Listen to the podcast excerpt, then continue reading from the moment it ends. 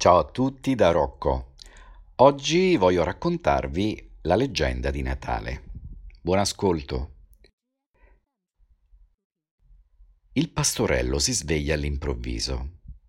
In cielo vi è una luce nuova, una luce mai vista a quell'ora. Il giovane pastore si spaventa, lascia l'ovile, attraversa il bosco è nel campo aperto sotto una bellissima volta celeste. Dall'alto giunge il canto soave degli angeli.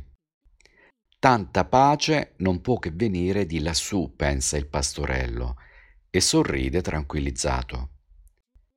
Le pecorelle a sua insaputa l'hanno seguito e lo guardano stupite.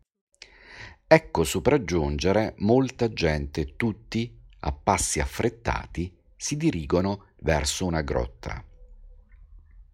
Dove andate? chiede il pastorello. Non lo sai? risponde per tutti una giovane donna.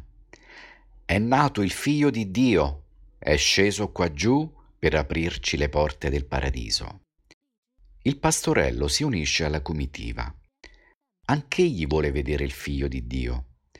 A un tratto si sente turbato tutti recano un dono, soltanto lui non ha nulla da portare a Gesù. Triste e sconvolto, ritorna alle sue pecorelle. Non ha nulla, nemmeno un fiore. Che cosa si può donare quando si è così poveri? Il ragazzo non sa che il dono più gradito a Gesù è il suo piccolo cuore buono. Ahi, tanti spini gli pungono i piedi nudi. Allora il pastorello si ferma, guarda in terra ed esclama meravigliato.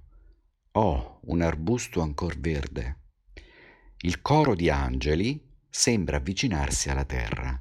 C'è tanta festa attorno. Come si può resistere al desiderio di correre dal santo bambino anche se non si ha nulla da offrire? Ebbene, il pastorello andrà alla divina capanna un ramo d'agrifoglio sarà il suo omaggio. Eccolo alla grotta. Si avvicina felice e confuso al bambino sorridente che sembra aspettarlo. Ma che cosa avviene? Le gocce di sangue delle sue mani, ferite dalle spine, si trasformano in rosse palline che si posano sui verdi rami dell'arbusto che egli ha colto per Gesù. Al ritorno un'altra sorpresa attenda il, il pastorello. Nel bosco, tra le lucenti foglie dell'agrifoglio, è tutto un rosseggiare di bacche vermiglie.